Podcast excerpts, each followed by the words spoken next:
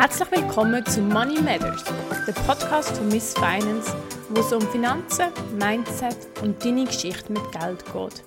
Mit mir, der Angela Mügin und vielen spannenden Gästen. Hallo zusammen, herzlich willkommen bei der heutigen Folge von Money Matters. Wir reden heute über Nachhaltigkeit. Ein riesengroßes Thema und mega spannend. Ich freue mich sehr, dass Regula Hess vom WWF bei mir ist. Und bevor sie sich vorstellt und uns erzählt, wie denn das mit der Nachhaltigkeit genau funktioniert und mit Geld, möchte ich noch kurz etwas sagen. Und zwar, wenn dir der Podcast gefällt und du meine Arbeit möchtest unterstützen, freue ich mich sehr über eine Bewertung auf Spotify oder auf Apple Podcasts. Dauert 10 Sekunden, kostet nichts und hilft mir sehr. Danke vielmals. So, liebe Regula, steigen wir gerade ein. Ich freue mich sehr, dass du heute dabei bist. Danke vielmals. Möchtest du dich selber gerade schnell vorstellen? Ja, danke. Ähm, ich freue mich natürlich auch heute dabei sein. Und ich kann gerne ein paar Worte zu mir sagen. Eben, mein Name ist äh, Regula Hess. Ich arbeite als Senior Advisor im Team Sustainable Finance bei WWF ähm, Switzerland. Wie bin ich da angekommen? Nach dem Studium habe ich eigentlich schon richtig ähm, Grün und Finanzen angefangen zu arbeiten. Ich habe nämlich für den finanzpolitischen Sprecher von der Grünen im Bundestag, also im deutschen Parlament, geschafft ähm, als wissenschaftliche Mitarbeiterin. Es war eine sehr ähm, aufregende, spannende Zeit gewesen. und ähm, bin dann nachher zurück in die Schweiz gekommen und habe beim Staatssekretariat für internationale Finanzfragen geschafft. Das ist in der Schweiz die Einheit beim ähm, Finanzdepartement, wo für die Finanzmarktregulierung zuständig ist. Das heißt, die, wo Gesetze schreiben, wo sich Banken oder Versicherungen müssen daran halten. Nachher habe ich mich mehr, noch mehr auf Nachhaltigkeit ausrichten und habe kurz in einer Beratung geschafft, wo ich ähm, ja, Banken beraten habe zum Thema Sustainable Finance und bin von dort aus dann zum WWF gewechselt. Mega spannend. Also eigentlich zieht sich das Grüne wie ein roter Faden durch deinen Lebenslauf. Ja, das, das kann man auf jeden Fall so sagen. Ähm, ich bin auch schon als Kind äh, natürlich im Panda-Club vom WWF, im WWF-Lager und habe auch schon als Jugendliche bei Amnesty International bin ich damals aktiv gewesen, habe ich mich für sozioökonomische Rechte eingesetzt. Das ist gerade so ähm, Anfangs 2000er so ein neues Thema gewesen bei Amnesty International, dass sie eben auch verstanden haben, die Umwelt ist auch wichtig für die Menschen und ihre Grundlagen. Ähm, und ich habe dort schon als, als Jugendliche zu dem, zu, sozusagen zu den Themen geschafft und ähm, das hat dann auch nie mehr aufgehört. Mega toll. Also da bist du jetzt die richtige Person, die ich jetzt die große, die Gretchenfrage kann stellen Was ist Nachhaltigkeit überhaupt? Ja, ähm, ich, ich hoffe, äh, dass ich die richtige Person bin. Also Nachhaltigkeit ist wirklich, ich glaube, das Wichtigste ist, dass eben die Lebensqualität der Menschen, aber auch die Qualität der Natur auch in Zukunft gesichert ist und dass in Zukunft auch allen gut geht und dass wir unseren Lebensstil eben so anpassen, dass wir das können sicherstellen können, dass wir eben nicht heute auf Kosten der Zukunft leben. Das ist der Kern von, von Nachhaltigkeit. Ursprünglich ist das eben im Bereich von, von Wald ähm, entwickelt worden, oder, wo man auch auf den Wald abgeholzt hat und dann gemerkt hat, was es alles für Folgen hat, dass man eben den Wald bewirtschaftet. Also man kann ihn bewirtschaften, aber dass er trotzdem eben ähm, ein Wald bleibt, alle ein Lebensraum ist für viele Tiere ähm, etc. Das ist so der Ursprung von ähm, Nachhaltigkeit. Das hat dann so wie Ende 80er, Anfang 90er haben wir ähm, so ein bisschen formalisiert, was ist nachhaltige Entwicklung, wie tun wir das konzeptionalisieren und man ist dann auf eine Definition gekommen mit eigentlich drei Pfeiler, Sozial, Umwelt und Wirtschaft. Also, also die drei Pfeiler müssen wie Hand in Hand gehen im Thema Nachhaltigkeit. Und da wäre ein Beispiel eben, wenn man zum Beispiel so nachhaltige genossenschaftliche Landwirtschaft das ist äh, ähm, eine Form von Landwirtschaft, die die Umwelt schonen. Es ist aber auch eine Form von Landwirtschaft, die Nahrung und Einkommen für Bäuerinnen ähm, sicherstellt und auch sicherstellt, dass die nicht irgendwie ausgenutzt werden, weil sie sich eben als Genossenschaft organisieren und jetzt nicht auch auf Landarbeiter sind. Das wäre so ein Beispiel, wo eben dann soziale Umwelt und Wirtschaft ähm, Hand in Hand geht, was wichtig ist bei der Nachhaltigkeit. Und beim WWF haben wir natürlich einen Fokus auf Umwelt, jetzt von diesen drei ähm, Pfeiler von der Nachhaltigkeit. Mhm. Aber das geht eben das eine nicht ohne das andere. Genau, und da habe ich die Wirtschaft schon rausgehört. Und bei der Wirtschaft kommt dann auch immer das liebe Geld dazu. Da ist jetzt mal die grundsätzliche Frage, aber, oder vielleicht habe ich es ein bisschen rausgehört, das Geld und Nachhaltigkeit stehen in dem Fall nicht im Widerspruch. Ja, das ist eine, eine interessante Frage. Ich glaube, wir, also ja, ich, ich hoffe es. Wir schaffen auch mit dem ähm, aktuellen Geldsystem eine nachhaltige Lebensform zu finden. Es ist aber so, dass natürlich das aktuelle äh, System, wie wir Geld haben, nutzen, auch eben so grundsätzlich das kapitalistische System, viel Kräfte hat, wo eben dieser Nachhaltigkeit entgegenwirken und ähm, es schwierig machen. Und da denkt man eigentlich schon, ja, eigentlich müssen wir das ganze System über den Haufen schmeißen, weil es, es kann gar nicht funktionieren. Ich bin da ein bisschen pragmatisch und denke, jetzt, äh, es wird aber jetzt eigentlich niemand so wirklich, oder nicht viele Leute das System wirklich über den Haufen schmeißen und wir wollen auch nicht die Unsicherheit, eventuell Konflikt, Krieg, Chaos, wo mit dem einhergeht, weil dann kann man sich ja auch wieder nicht um Nachhaltigkeit kümmern. Und darum versuchen wir eben sozusagen im System, wo wir aktuell haben, das von innen her zu verändern und das auch so graduell zu verändern, dass es eben nicht große Verwerfungen gibt, wo auch immer sehr viel Leid schaffen. Mhm. Also mega tiefgehend eigentlich und fast für mich tut das aber es sind so die grossen Fragen vom Leben, die da dahinter stecken fast, oder? Ja, ja, auf jeden Fall. Also da kann ich schon sagen, es ist für mich auch sehr persönlich. Ich habe ähm, zwei kleine Kinder und wenn man jetzt eben Klimaszenarien anschaut, 2050, 2050 sind sie dann äh, äh, gerade ein bisschen über 30 und wenn wir da schon ein, ein Klima haben, wo eben sehr viele Naturkatastrophen, Migration, Krieg etc. verursacht, dann sind das reelle Konsequenzen für, für meine Kinder, aber auch für mich noch. Ich bin dann dort auch noch nicht ähm, 80. Von dem her sind es klare existenzielle Fragen, wo man, wo man daran schafft. Das ist schon so. Das ist auch, macht auch Motivation aus. Mega spannend. Ähm, auch mal weißt, so wirklich das Bigger Picture gesehen, weil ich bin halt so voll in dem Ding, in, ja, okay, was kann ich machen, um nachhaltig, also weißt, mein Geld im ganz kleinen Rahmen und wenn du mal so das Ganze siehst, ähm, ja, stimmt voll, also das heißt, da steckt noch so viel mehr dahinter. Ja, weil eben, also vielleicht die nächste Frage so ein bisschen zu dem, was, ich, was mich antreibt, hat wirklich dann wieder ganz auf persönlichem Level und das ist so ein bisschen mein gespartes Geld, aber auch mein investiertes Geld hat ja einen, eben einen Effekt auf die Wirtschaft. Und was hat jetzt das mit der Nachhaltigkeit zu tun? Also ich würde gerade gerne ähm, die beiden Beispiele, die du genannt hast, nämlich das gesparte Geld und das investierte mhm. Geld. Ähm, beim gesparten Geld, also das, was jetzt einfach auf dem Bankkonto liegt ähm, und du jetzt nichts machst, das nutzt natürlich die Bank trotzdem, um das wieder an jemanden zu verleihen. Und ähm, einerseits äh, oftmals in Form von Hypothek oder auch eben als Kredit an ein Unternehmen. Und da ist natürlich sehr wichtig, ob jetzt der Bank das Geld, das du auf, auf dem Sparkonto hast, jetzt beispielsweise jemandem gibt, der ein, ein Einfamilienhaus ähm, damit kaufen mit einer Ölheizung, ähm, was äh, alles sehr, sehr ineffizient ist und eben die Ölheizung auch, auch sehr, sehr schlecht für die Umwelt. Oder ob jetzt äh, die Bank damit ein sogenanntes nachhaltiges Quartier finanziert, also ein Quartier, wo eben eben integral gedacht worden ist, dass es mit nachhaltigen Baustoff gebaut ist, dass es eben eine Heizung hat mit erneuerbaren Energien, dass es Biodiversitätsflächen gibt, dass es Begegnungsflächen gibt für Menschen, dass es soziales Netz in dem Quartier gibt, wo sich Menschen können helfen können. Und es kommt jetzt eben sehr darauf an, in was setzt die Bank ähm, das Geld, das du auf dem Konto hast, ähm, eben nach also wo sie jetzt den Kredit gibt. Das gilt auch für Unternehmen. Oder die Bank kann einen Kredit an ein Unternehmen geben, wo beispielsweise alle Materialien, die sie nutzen, recyceln. Oder sie kann einen Kredit an ein Unternehmen geben, wo, vor, wo ähm, zum Beispiel den Urwald abholzen. Und darum kommt es darauf an, bei welcher Bank du jetzt dein Geld auf dem Konto Sorry, ich wollte jetzt gerade fragen, so, was kann ich denn machen? Also wenn ich nichts mache, dann macht die Bank einfach, was sie will, quasi.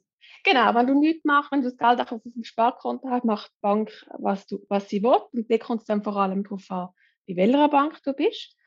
Und wenn du eben jetzt sagst, nein, ich tue mein Geld investieren, dann hast du natürlich selber in der Hand, um zu sagen, okay, tue ich jetzt das Geld investieren in Unternehmen, wo eben Nachhaltigkeitskriterien berücksichtigen, wo vielleicht sogar Innovationen tätigen, die wichtig sind für die Zukunft. Ähm, beispielsweise eben Forschung im Bereich erneuerbare Energien oder im Bereich nachhaltige Ernährung.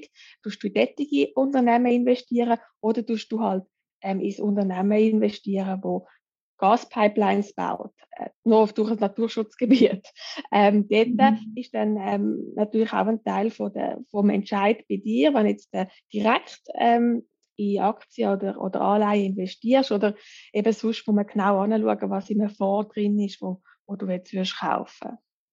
Ja, jetzt ähm, aber eine persönliche Frage, weil manchmal ist es ja nicht ganz so einfach dann in der Umsetzung. Wie hast du angefangen mit dem nachhaltigen Anlegen? Ja, das ist noch äh, eine lustige Geschichte. Und zwar äh, das erste Mal angelegt oder auch nachhaltig angelegt habe ich während meinem Studium. Damals hatte ich natürlich nicht so viel Geld. Gehabt. Ähm, und ähm, ich habe mit meinem Partner haben wir eine Art äh, einen informellen Minifonds gemacht. Also beide haben das, äh, ein paar hundert Euro äh, auf, aufs Konto da und das dann auf, auf äh, ähm, auf ein Depot. Und dann haben wir uns überlegt, wie können wir jetzt investieren. Und er hat sich damals noch, äh, noch mehr mit, ähm, mit den Finanzmärkten auseinandergesetzt. Und er hat dann wie ähm, eine Auswahl getroffen von, von Unternehmen, die jetzt finanziell könnten attraktiv sein Und ich bin dann der Art der Nachhaltigkeitsfilter gewesen. Ich habe mir dann die Unternehmen angeschaut aus Nachhaltigkeitsperspektive und habe dann etwa ein Drittel von den Unternehmen, die er vorgeschlagen hat, ausgewählt und in die haben wir dann auch investiert. Genau, das sind dann äh, Unternehmen gewesen, wie ähm, äh, ähm, beispielsweise ähm, nachhaltige Retailer, also ein ähm, so wie Coop oder Mikro, aber halt auf, auf, auf Nachhaltigkeit spezialisiert in den USA. Ähm, auch im Bereich Kaffee haben wir investiert, natürlich ähm, erneuerbare Energien und so ähnliche Themen. Genau, das ist äh, so die erste ähm, Erfahrung gewesen, weil das ist, wenn man das wirklich einfach selber macht. So cool. Ähm, aber, aber wir haben es jetzt gerade gehabt. Man will ja dann doch auch, dass die Anlagen eine gewisse Rendite abwerfen. Lohnt sich das überhaupt, auf die Nachhaltigkeit zu schauen, wenn es einem eigentlich um die Rendite geht? Ja, ähm, grundsätzlich schon. Also es gibt jetzt verschiedene Studien, dass sich eben gerade ein nachhaltiges ähm, Investieren doppelt lohnt, also wie einmal für die Umwelt und Gesellschaft und einmal auch finanziell. Und das hat eigentlich zwei Gründe. Das eine ist, dass Unternehmen, wo eben ihr Umweltmanagement äh, und ihre Umweltwirkungen, aber auch Risiken gut im Griff haben, die sind meistens auch sonst besser. Sie haben auch andere Sachen gut im Griff. Und ähm, darum sind meistens eben erfolgreiche Unternehmen auch gut punkto Nachhaltigkeit. Der andere Grund ist sicher, dass viele sogenannte grüne Märkte sind wachsende Märkte.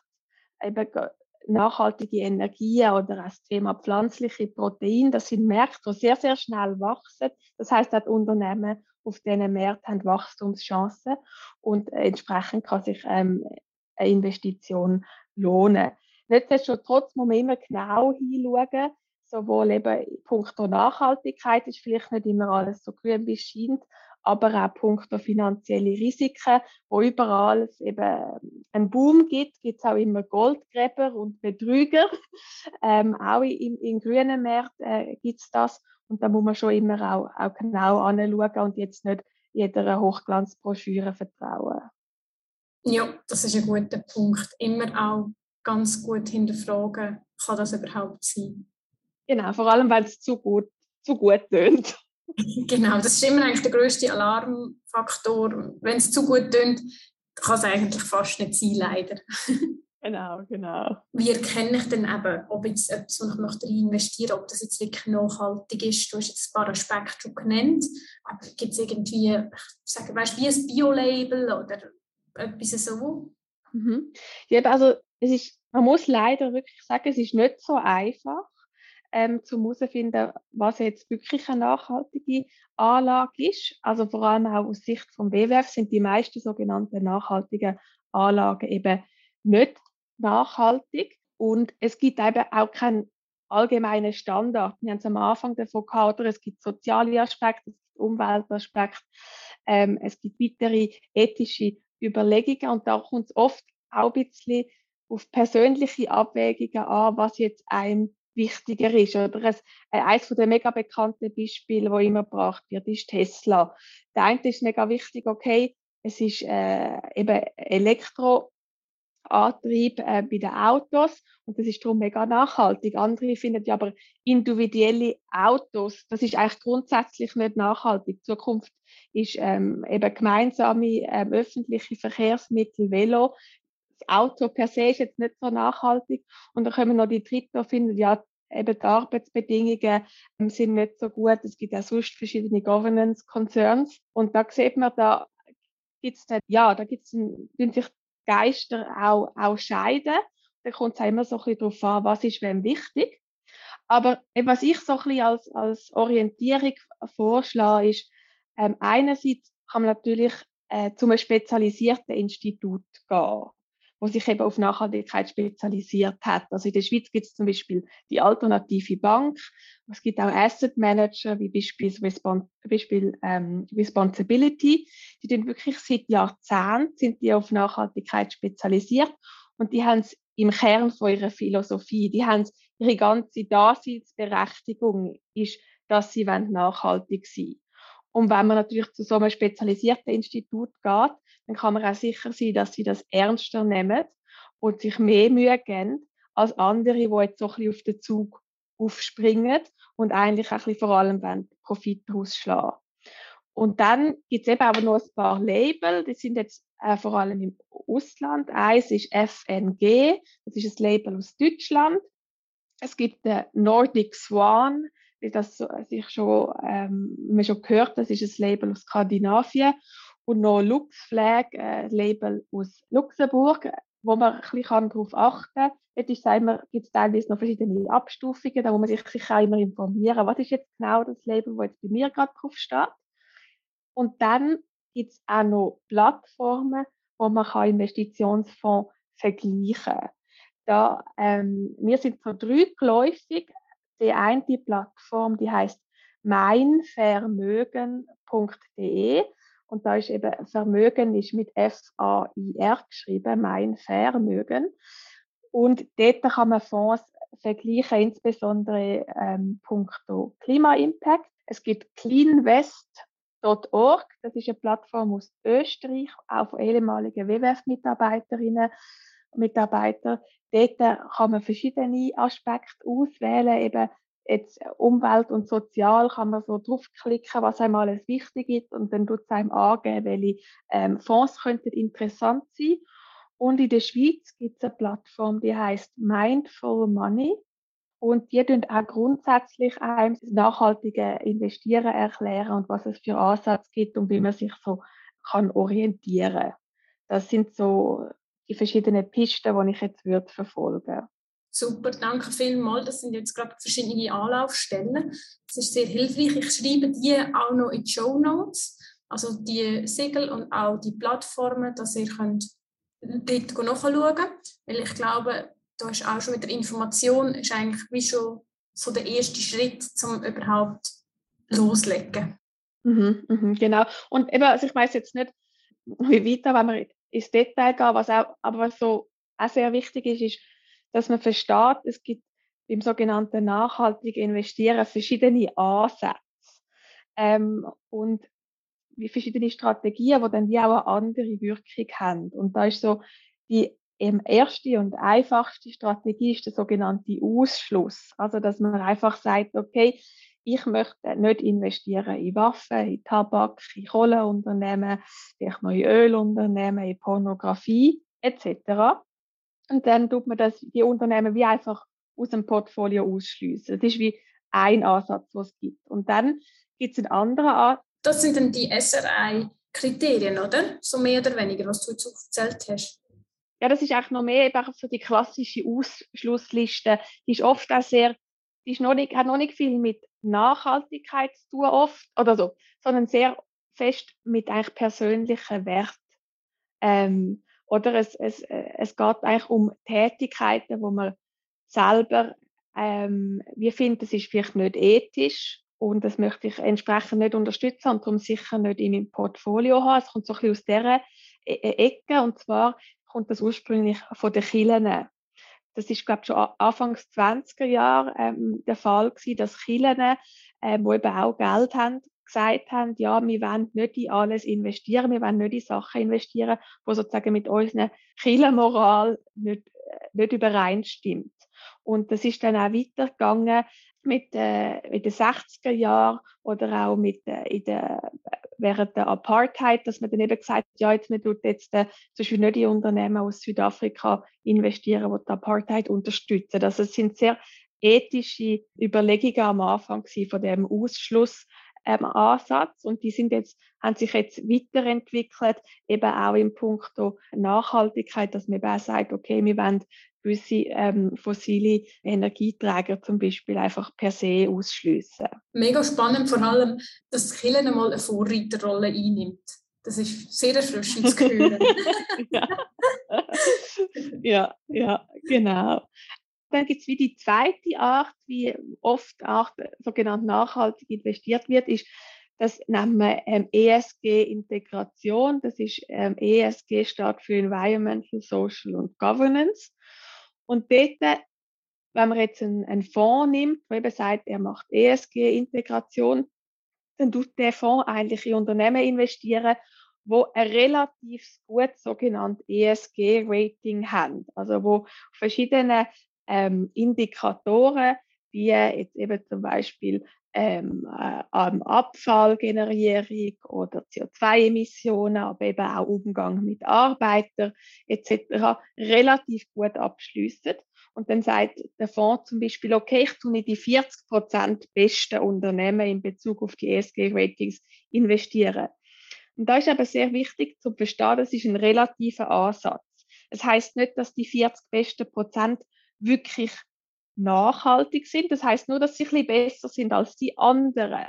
Und dort eben, muss man sich mal überlegen, sind die 40 best Prozent weltweit.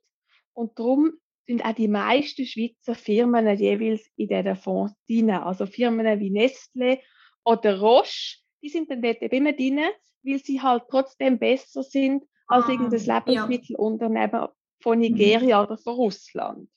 Ja. Ah, klar, ja, das macht Sinn. Ich habe vielleicht selber hier ein Beispiel wo ich ins beste Unternehmen investiert habe, was in dieser Branche gibt. Und ähm, das ist mir auch, als ich das nachgelesen habe, ist überall gestanden, es sehr nachhaltig und mega gut. Und das ist Movi, das ist ein norwegischer Lachszüchter. Und das ist wirklich alles State of the Art. Alle Maschinen, der Fisch kommt nie mit dem Menschen in Berührung, also kann er nicht diese Krankheiten überkommen. Ähm, ist wirklich, es steht überall, es ist mega effizient, es ist mega, äh, wenn es die Fische umbringen und so, das ist die halt die schonendste Art und, und mega gut und du kannst nachher quasi nachhaltigen Lachs essen. Und ich esse selber keinen Fisch und ich esse kein Fleisch. Ist schon mal ein bisschen lustig, dass ich dann das gleiche in Betracht gezogen habe, aber ich habe nachhaltige Anlage wählen. Und nachher dann habe ich dann auf Galileo, ist nachher also ist wirklich mal eine Dokumentation gekommen, wo es Bilder gezeigt haben aus dieser, aus dieser Farm. Und ich habe es mega schlimm gefunden. Ich habe nachher wirklich so gedacht, okay, ja, klar, sie sind im Wasser, haben dort die schwimmenden Pools, die drin sind, aber es ist trotzdem, für mich ist es Massentierhaltung. Und ich habe dann die Aktie gerade wieder verkauft. Und das ist jetzt sicher auch eine, die einfach das beste Unternehmen in diesem Bereich ist. Genau, genau. Das ist halt jetzt wahrscheinlich, ähm, oder auch so, so Norwegen ist auch typisch, oder? Ein, ein Land, das relativ gute Regulierung hat, auch so ein bisschen das Mindset, äh, dass man ja gut muss handeln und dann ist wahrscheinlich die Lachszucht Zucht ist halt dann trotzdem besser als eine wird in Chile, wo dann noch sehr viel Antibiotika verfüttert etc. Und darum ist sie dann bei dem ESG-Rating hat sie gut abgeschnitten. Und das ist eben aber immer wichtig zum Wissen. Das heißt nicht, dass das Unternehmen nachhaltig ist, das heißt nur, dass es besser ist als andere. Und da ist auch immer so, das merken wir auch wir mit mit, mit Leuten reden, eben wenn sie eine nachhaltige Anlage sehen und dann sehen, okay, die größten Positionen sind äh, Visa, Microsoft, Roche, Nestle, dann denken sie, hey, aber das habe ich ja eigentlich nicht gesucht, wo ich auch nachhaltig investieren und eben dort gibt es dann wie noch einen anderen Ansatz, den man kann ver verfolgen kann. Das sind sogenannte Themenfonds. Das sind eben Fonds, wo wir einfach in ein bestimmtes Thema investieren. Da gibt es natürlich Unmengen Fonds im Bereich erneuerbare Energie, aber es gibt auch Fonds im Bereich ähm, Zukunft von Mobilität oder äh, beispielsweise nachhaltige Ernährung oder sogenannte Blue Economy Fonds. Und da gibt es eben verschiedene Themen, die dann sehr eng mit Nachhaltigkeit verbunden sind und wie Leute, die mehr in spezialisierte Firmen investieren, die wie aktiv ähm, etwas zu dieser Nachhaltigkeit beitragen, da vielleicht auch Innovationen wollen fördern, ähm, lohnt sich eben so nach sogenannten Themenfonds zu fragen. Genau, da ein kleiner Einschub. Und ich sage immer, oder rede sehr oft von den ETFs, und auch bei den ETFs sind ja auch Fonds ähm, ist es so, dass eigentlich fast jedes Thema das geht. Also es gibt, ich weiß, das Clean Energy gibt es zum Beispiel auch, kann man das ETF abdecken. Und ähm, wie du sagst, hat dann eigentlich das ganze Thema, wo ja an und für sich nachhaltig ist, ganz einfach ähm, ja, im Depot. Genau, genau. Meistens sind die dann wie die ganze Wertschöpfung entlang investieren, oder damit sie eine gewisse Diversifikation können, können sicherstellen Und dann gibt es eigentlich noch so wie die vierte Strategie, klassische Strategie von nachhaltiges Investieren, das sogenannte Impact Investing. Da geht es wirklich darum, okay, was macht jetzt meine zusätzliche Investition für einen zusätzlichen Unterschied? Das ist ja nicht immer ganz klar die Kausalkette und bei Impact Investing versucht man das wirklich können und darum ist das meistens auch eben dann nicht äh, in öffentlichen Märkten, sondern in äh, privaten Märkten. Also das heißt, sind meistens Investitionen beispielsweise in Startups oder in Private Equity oder halt direkt Kredite an Unternehmen, wo man wie als Investor ganz sicher ist, okay, das Geld, das ich jetzt äh, gerade investiere, macht bei dem Unternehmen einen großen Unterschied und ich habe einen großen Impact als Anleger eben leider ist es meistens die Anlageklasse mit sehr hohem Risiko, wo entsprechend auch nicht allen Kunden offen stehen. Wenn wir jetzt aber vom klassischen Kleinanleger oder von Sparerinnen reden, was haben wir denn für einen Einfluss in dem Ganzen, wenn wir dieses Geld eben so nachhaltig anlegen? Also da gibt es verschiedene Kausalketten sozusagen. Das eine ist natürlich eben, wenn man zum Beispiel das, das Beispiel nimmt äh, vom Ausschluss, ich habe gerade letzte ähm, äh, eine Studie gesehen aus Deutschland. Dort haben sie Unternehmen verglichen, die eben sehr stark vom sogenannten Divestment betroffen worden sind. Also eben, wo viele Investoren nicht mehr investiert haben auf, aufgrund von Nachhaltigkeit. Es ist dort vor allem um das Thema Kohle gegangen. Und sie haben so Unternehmen, die entsprechend auch äh, einen Kurseinbuß bei der Aktienkurs haben aufgrund von dem Divestment, haben sie verglichen mit Unternehmen, wo auch einen Kurseinbuß haben bei der, äh, beim Aktienwert, aber aus einem anderen Grund.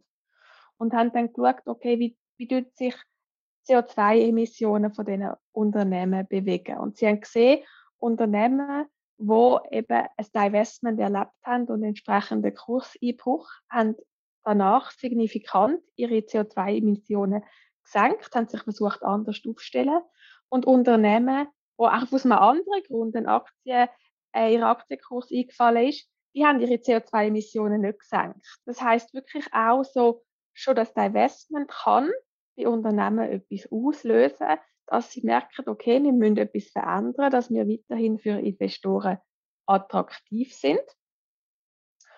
Und eben, und dann bei eben so ESG Integration, wenn man das macht, das tut natürlich oder der ganze Boom zu dem Thema mhm. löst natürlich schon aus, dass jetzt alle Unternehmen merken, okay, wir müssen besser werden in dem Belangen. Die Investoren tun da nachfragen. Und da jetzt kann ich vielleicht auch noch erwähnen, es gibt noch sogenannte Strategie Engagement, wo viele Fonds auch als Komponente mhm. drin haben. Dort geht es darum, dass eben Besitzer von diesen Aktien oder der Asset Manager als, als Art äh, Zwischenhändler ähm, sich bei den in Unternehmen engagiert, dass sie sich verändern. Also, dass er ein Gespräch sucht mit der Geschäftsleitung, dass er geht abstimmen an der Generalversammlung, dass er vielleicht sogar ähm, gewisse Emotionen vorbringt an der Generalversammlung, dass man auch mal am Management mhm. Vertrauen entzieht, wenn sie eben nicht Nachhaltigkeitsmanagement richtig machen. Und da kann man als Kleinanleger natürlich auch darauf achten, dass man beispielsweise in Fonds investiert, wo sehr starken Engagement-Faktor ähm, drin haben. Super. Also was mich freut, ist zu hören, dass zumindest eine Signalwirkung hat und dass wir etwas bewirken können. Und wir sind sicher noch nicht dort, wo wir möchten sein. Das ist ja bei der Nachhaltigkeit grundsätzlich. Sind wir einfach auf dem Weg, oder? Aber wir können mit unserer Nachfrage etwas bewirken. Ja, auf jeden Fall. Also das ist auch wichtig bei den Banken, oder? Sie, also wenn jetzt ganz viel auch Kleinkunden bei den Kundenberatern nachfragen, dass sie möchten nachhaltig investieren und sich vor allem dann auch nicht einfach mit dem erstbesten ESG-Produkt abspeisen lassen, sondern nachfragen, okay, in was genau investiert das dann, wie wird das gemessen, wie stellt der Qualität sich? Etc und sich da wirklich interessiert zeigen, dann löst das etwas aus in den Banken. Dann merken sie, ups, wir müssen bessere Produkte liefern, wir müssen unsere Kundenberater schulen, weil sonst schön die blöd da und wir müssen uns da anders ausrichten. Und man sollte das wirklich nicht unterschätzen, die Macht vom Beispiel. Entsprechend kann man so als, als einzelner Kunde wirklich Reflexionen in einer Bank auslösen. Super, also Frage immer nachher. Einfach die dumme genau, Fragen stellen. Genau. Es gibt auch auf unserer Seite beim WWF zu Sustainable Finance haben wir auch noch so einen kleinen ähm, Fragebogen, wo man kann mitnehmen zum Kundenberater, wenn man da ein bisschen Hilfestellung möchte für so ein Gespräch. Ah, super. Ich tue den sonst auch verlinken, dass wir gerade in den Show Notes haben. Aber wir haben schon ein bisschen gehört, es ist nicht ganz so einfach, es ist aber möglich. Was würdest du jetzt sagen, was sind die grössten Hindernisse, wenn ich nachhaltig mit meinem Geld umgehe? Ich glaube wirklich, die grössten Hindernisse sind eben so, dass ähm, die Intransparenz und das Fehlen von einem Standard, wo eben dann auch zu Greenwashing führt. Und das heißt, dass sozusagen wenn man es wirklich ernst meint, ist es wirklich schwierig, nachhaltig investieren und dann vielleicht tut man dann trotzdem gerade ins Falsche investieren oder ist sich nicht sicher oder getraut sich nicht. Und auf, also sozusagen auf der Seite vom Kunden und auf der Seite der Banken führt das eben dann zu der Möglichkeit vom Greenwashing, dass sie eben etwas grün darstellen, wo gar nicht grün ist.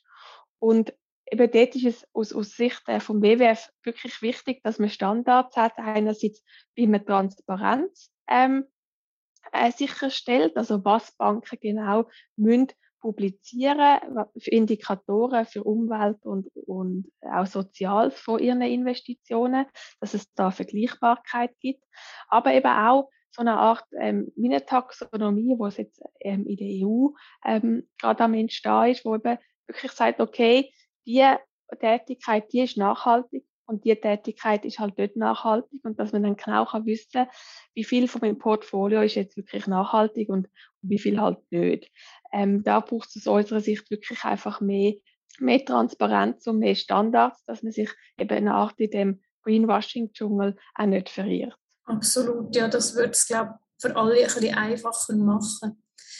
Zum Thema Greenwashing noch, ähm, das ist so ein Schlagwort, das haben wir jetzt immer wieder gehört.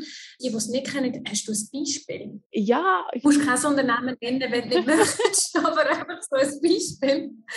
Eben meistens ist es so, dass einfach jetzt gerade auch also eben nicht unbedingt in der Prospekt, aber mehr so in der, in der Werbungsunterlagen halt es, äh, zum Beispiel das Produkt als extrem grün dargestellt wird und das ist, weiß ich wie gut, äh, für die Umwelt und man hat die und jene Analyse gemacht und sowieso.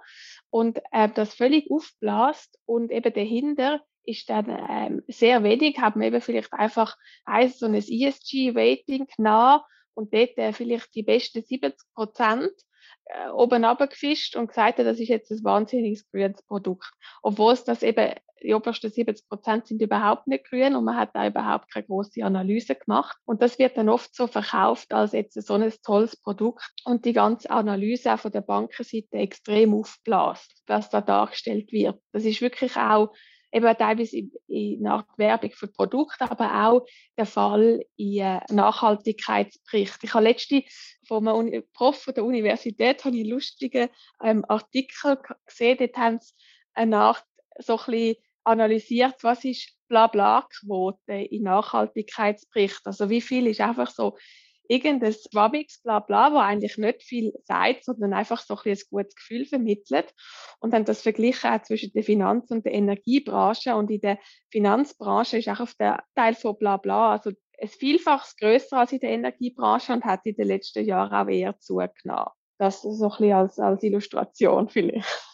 Okay, ja, ich habe aus meiner Erfahrung sagen, ich habe in die Kommunikation hineingesehen bei einem grossen Unternehmen und dort war es auch so, gewesen, dass wenn wir eben, es ist jedes Jahr auch ein Sustainability Report rausgegeben worden und wenn für das zum Beispiel Fälle gesucht worden sind, dann sind wir angefragt worden. Da hat es wirklich geheißen, einfach Sachen, die ihr sowieso möchtet, also es ist im Service, also Dienstleistungsbereich gewesen, Sachen, die ihr sowieso möchtet und dann wir nachher den grünen Aspekt rausschaffen.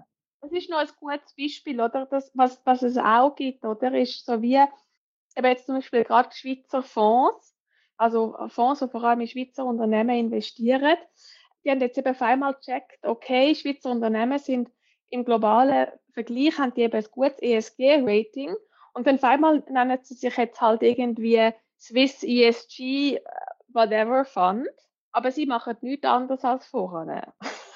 Ja. Wir müssen auch immer neue Schweizer Unter Unternehmen investieren und haben da überhaupt keine, äh, keine Nachhaltigkeitsanalyse gemacht, um das Portfolio zusammenzustellen. Aber weil es halt zufällig Schweizer Unternehmen relativ gutes ESG-Rating haben, dann sind sie das auch da irgendwie ESG nennen. Ja, und es verkauft sich halt im Moment gut. Genau, und das, also auch von, es gibt eine Organisation in Deutschland, die heißt Finanzwende.de. Die haben da so eine Analyse gemacht von einem Fonds. Ähm, es ist eben, glaube ich, der eine ist irgendwie bla bla bla Global Equity und der andere ist äh, bla bla bla ESG Global Equity. Und dann haben sie analysiert, ich glaube, die 20 größten Positionen, ja, was ist jetzt da unterschiedliches drin? Und mhm. die Positionen haben sich fast nicht unterschieden, sondern es ist eigentlich das Gleiche drin gewesen, in beiden Fonds. Und da ist eben, der, das ist eben so ein das Schwierige mit der sogenannten ESG-Integration, äh, dass man das halt auf sehr verschiedenen Niveaus kann machen kann passt meine nächste Frage sehr gut zu. Was würdest du dir wünschen in diesem Bereich, wenn du etwas könntest wünschen? Ja, also für mich wäre es sicher ähm, Ehrlichkeit, mehr Transparenz, dass man wirklich zu dem Staat als Finanzinstitut, wo man ist auf dem Weg, darüber eben auch entsprechend transparent berichtet. Dann auch Daten statt Wort, also wir hören viel Bekenntnis, Ziel etc. Aber eben Daten folgen dann selten. Eben ein Beispiel, äh, ich habe noch von keiner Bank Policy gesehen, dass sie keine Ölheizungen mehr finanzieren. Wir kennen keine Schweizer Bank, die sagt, wir finanzieren keine Ölbohrungen mehr finanzieren, also die, die jetzt global tätig sind. Oder eben, wir auch so Konsequenzen aus diesen, aus diesen Umweltzielen werden selten wirklich gezogen.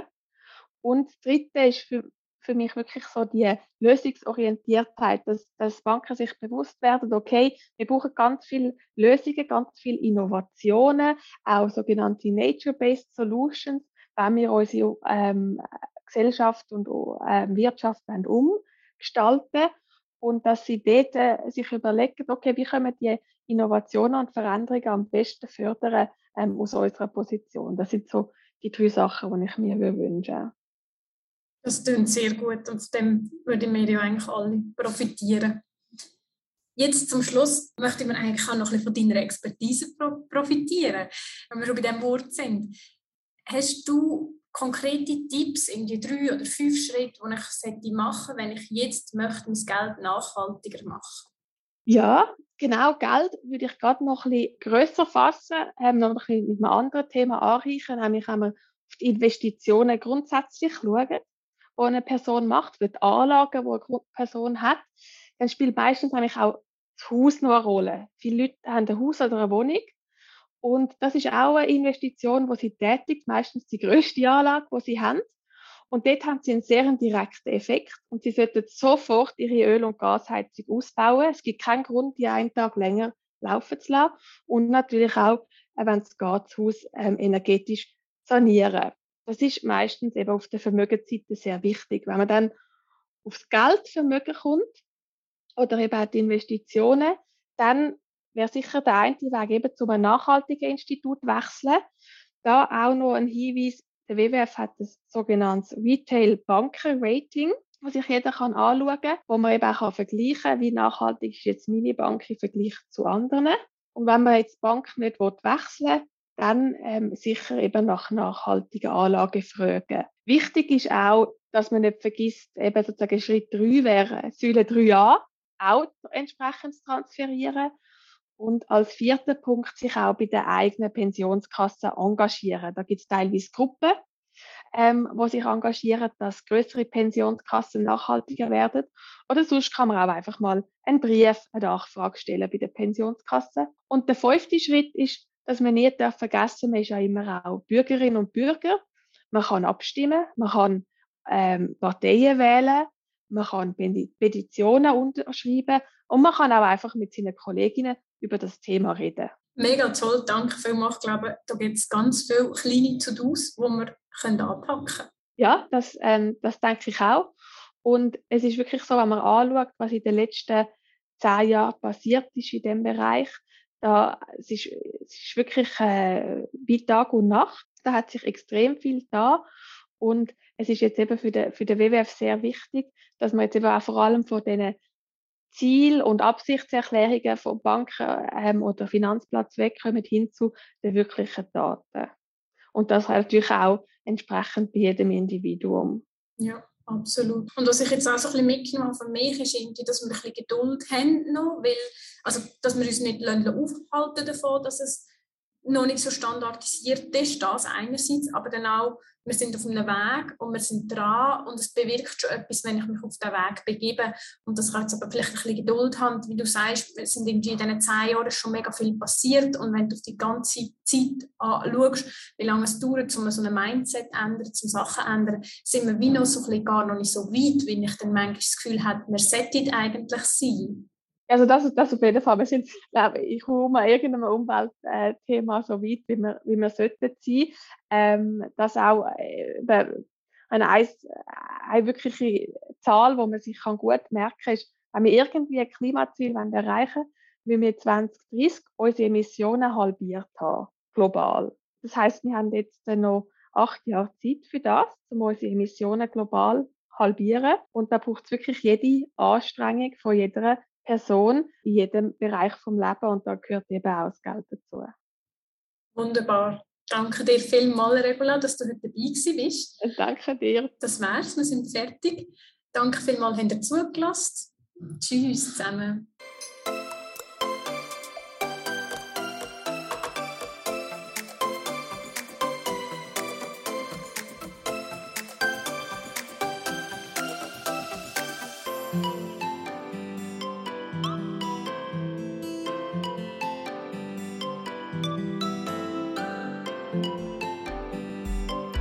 Money Matters, der Podcast von Miss Finance.